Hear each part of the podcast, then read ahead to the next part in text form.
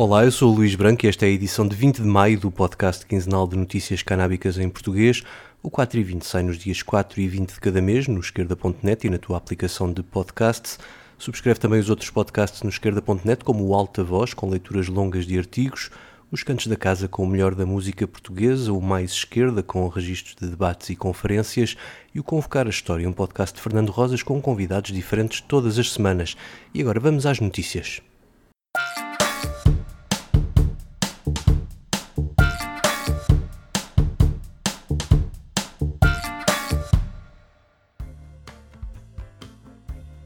Antes da habitual volta ao mundo, comecemos por Portugal, mais concretamente pelo Conselho de Mação, de que já aqui falámos noutras edições do podcast, pela sua abertura ao investimento canábico.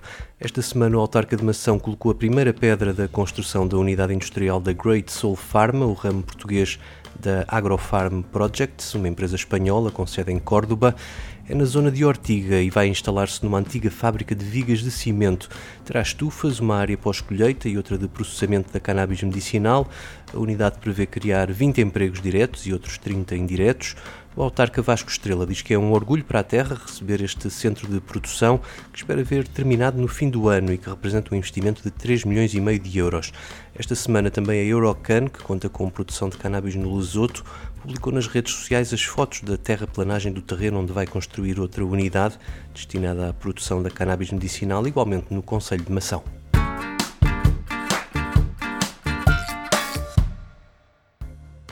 Em Malta, o governo lançou há uns meses o seu livro branco para a regulação da cannabis. Entre as propostas está a descriminalização da posse até 7 gramas, o autocultivo até 4 plantas por habitação e a introdução de multas de 233,33 euros para o consumo de cannabis em público. O governo defende que deve haver uma forma legal de as pessoas adquirirem cannabis, mas deixa essa parte em aberto na discussão pública. O livro branco defende ainda uma distinção clara na lei entre os produtos contendo THC e os que contêm canabidiol, o CBD, para além da criação de uma autoridade governamental responsável pelos assuntos ligados à cannabis, à exceção do uso medicinal ou para investigação científica. Na semana passada, o primeiro-ministro trabalhista Roberto Abelá, que estava em quarentena, criticou numa rádio o maior partido da oposição, o Partido Nacionalista, por não ter ainda participado na discussão pública com qualquer proposta. Até este domingo chegaram 350 contributos de organizações e cidadãos para este debate maltês sobre a regulação da cannabis.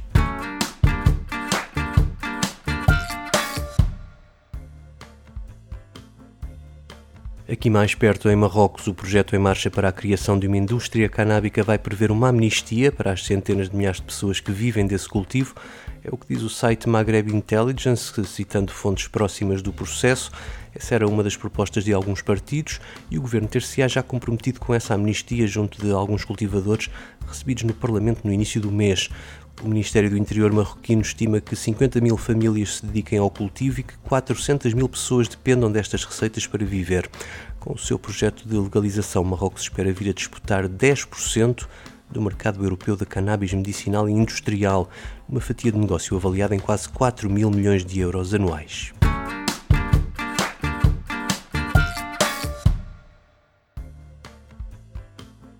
No Quênia, a comunidade Rastafari avançou para tribunal para reclamar o seu direito a consumir cannabis, que vem como um instrumento de ligação espiritual a Já, o seu criador.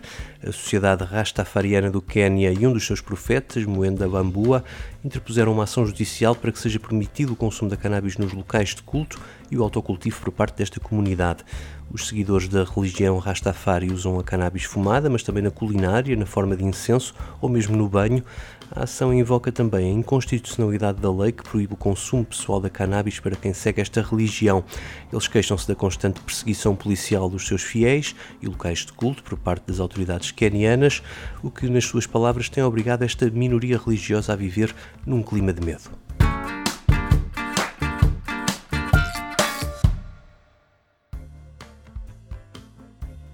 Continuando em África, esta semana a Câmara dos Representantes da Nigéria afirmou estar preparada para avançar com a legalização da cannabis medicinal e industrial. Para isso, vai organizar uma conferência a 7 e 8 de junho, juntando cientistas, médicos, agricultores e investidores. O objetivo é seguir o exemplo da África do Sul e outros países que começam a colher os frutos deste setor exportador da economia. A Nigéria é muito dependente das receitas do petróleo e ressentiu-se disso agora no choque da quebra do preço em ano de pandemia. A transição para formas de energia limpa não antevê grande futuro para este modelo, pelo que os deputados veem no potencial agrícola do país, nomeadamente na produção do cânhamo, uma das possíveis saídas com futuro. O líder da Câmara dos Representantes, Benjamin Kalu, comprometeu-se a avançar com uma proposta de legalização a partir dos contributos desta conferência do mês que vem.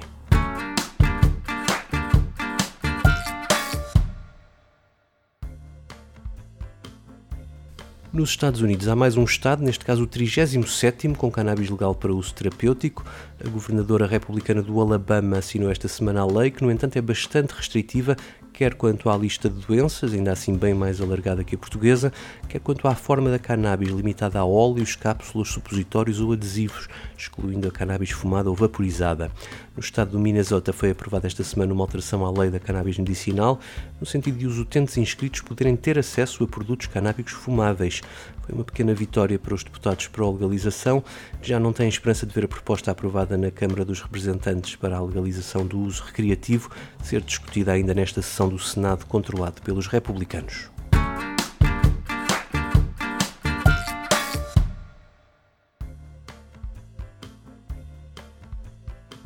O caminho para a legalização tem conhecido também alguns dissabores nas últimas semanas nos Estados Unidos. No Mississippi, o Supremo Tribunal decidiu invalidar o referendo que deu a vitória à legalização da cannabis medicinal no ano passado. A razão é uma artimanha jurídica levantada pelo, pela mayor republicana da cidade de Madison. A lei estadual diz que os proponentes do referendo em cada círculo eleitoral não podem ser mais do que um quinto do total dos proponentes. Só que essa lei entrou em vigor quando havia cinco círculos e desde então foram reduzidos para quatro, o que torna matematicamente impossível o seu cumprimento. A legalização tinha sido aprovada com 74% dos votos. Já na Flórida, o Supremo Tribunal mandou para o caixote do lixo a iniciativa que iria a votos em 2022 para legalizar a cannabis para uso recreativo naquele estado. Por cinco votos contra dois, o Tribunal afirmou que o texto da proposta é enganador ao não dizer que a cannabis iria ser legal na Flórida e omitir que continua a ser ilegal a nível federal. A iniciativa já tinha recolhido mais de meio milhão de assinaturas e precisava de mais 400 mil para ser validada. Depois teria de ser aprovada no referendo por mais de 60% dos votos. Mas com esta decisão do Supremo, volta tudo à estaca zero.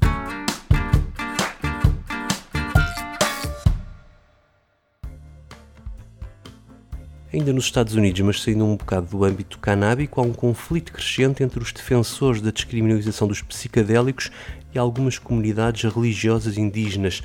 No centro do conflito está o cato, mais conhecido por peyote ou mescal, rico em mescalina e usado há muitos séculos pelos povos indígenas em rituais ou com fins medicinais. O problema é que este cato sem espinhos, que demora entre 7 a 12 anos para atingir o estado maduro, está a ficar em vias de extinção, isto devido à elevada procura. E o Comitê Indígena de Conservação do Peiote quer vê-lo fora da lista de psicadélicos a descriminalizar. Do lado do movimento pró-legalização dos psicadélicos há o reconhecimento desta escassez, mas lamentam que aquele comitê não tenha querido participar numa task force criada pelo movimento para estudar formas de salvar o peiote e que pretendia juntar líderes das comunidades indígenas, não só da Califórnia, mas de outros estados e também do México isto junto com políticos, biólogos, botânicos e climatologistas. Este movimento, Decriminalize Nature, defende que o peiote deve ser descriminalizado, mas com a ressalva de que os catos que, que estão no seu habitat natural devem ser de acesso exclusivo das comunidades indígenas. Estas, por seu lado, dizem que não precisam de nenhuma task force para fazer o seu trabalho de conservação do peiote e insistem que a descriminalização iria mandar um sinal errado à sociedade e aumentar a procura da planta. Propõem em alternativa que se descriminalize o uso de outros catos que contêm mescalina, como o San Pedro, e que deixem o peiote em paz.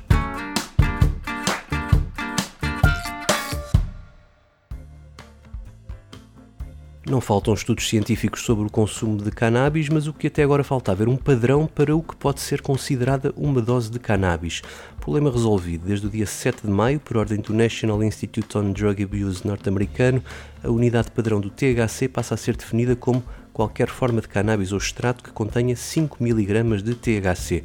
Como é óbvio, a nova dose padrão só se aplica aos investigadores que estudam os efeitos do THC e não serve muito aos estudos de outros canabinoides, mas é um avanço importante e que vai finalmente permitir comparar as descobertas dos diferentes estudos sobre quer os potenciais efeitos adversos, quer os potenciais usos terapêuticos do tetrahidrocannabinol. Nora Volkow, a diretora deste instituto, disse que ainda houve bastante discussão sobre a quantidade desta dose. No fim ficaram duas propostas, a de 5 e a de 10 miligramas. Os defensores das 10 diziam que 5 era muito baixo, enquanto os restantes diziam que, para quem não consome regularmente, 5 miligramas produz efeitos farmacológicos fortes e acabou por vencer esta posição. Quanto à possibilidade de criação de uma dose padrão para o CBD, Nora diz que não é uma prioridade, dado que o canabidiol é uma substância bastante segura e que não produz adição. Por outro lado, ao contrário do THC, os ensaios farmacêuticos com CBD indicam claramente as doses que permitem benefícios terapêuticos.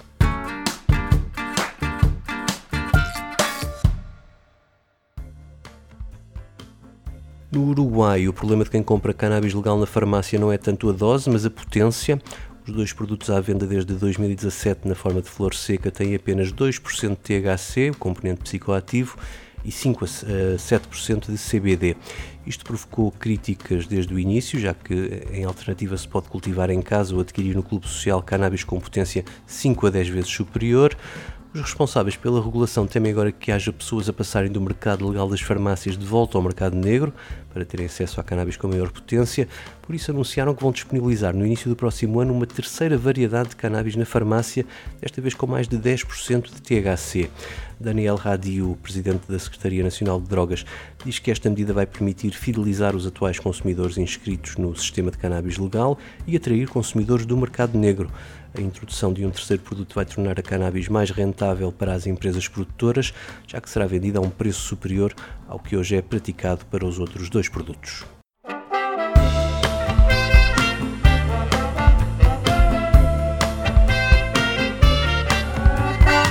Quatro e 20 despede-se com um momento musical com influência Rastafari na música jamaicana. Fiquem com Junior Biles e este Beatdown Babylon.